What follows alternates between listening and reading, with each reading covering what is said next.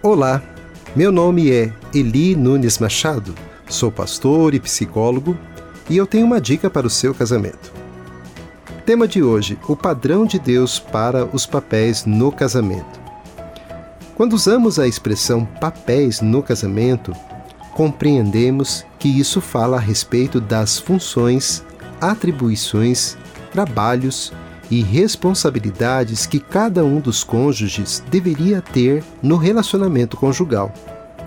Quando Deus criou Adão, ele o criou completo e totalmente à sua imagem e semelhança.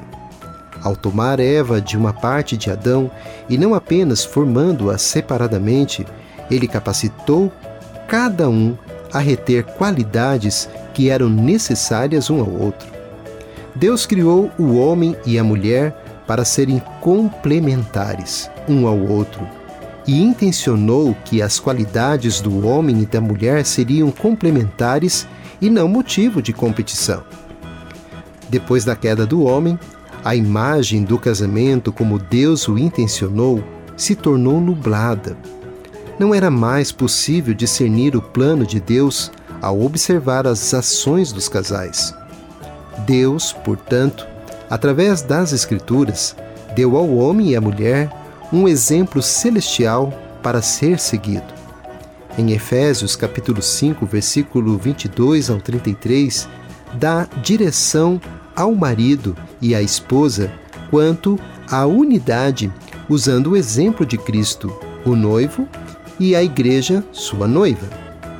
Os papéis do marido e da esposa, como Deus os planejou para funcionar, podem, portanto, ser entendidos ao observarmos a interação de Jesus com a igreja. Sendo assim, você já parou para pensar se está assumindo um papel que deveria ser do outro? O papel que você desempenha no casamento está de acordo com o que a palavra de Deus nos orienta? Existe harmonia nessas funções?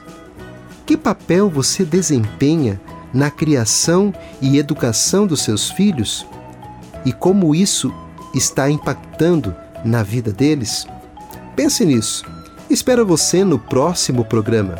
Permaneçam abençoados, você que me escuta e toda a sua família. Gente grande cuidando de gente pequena.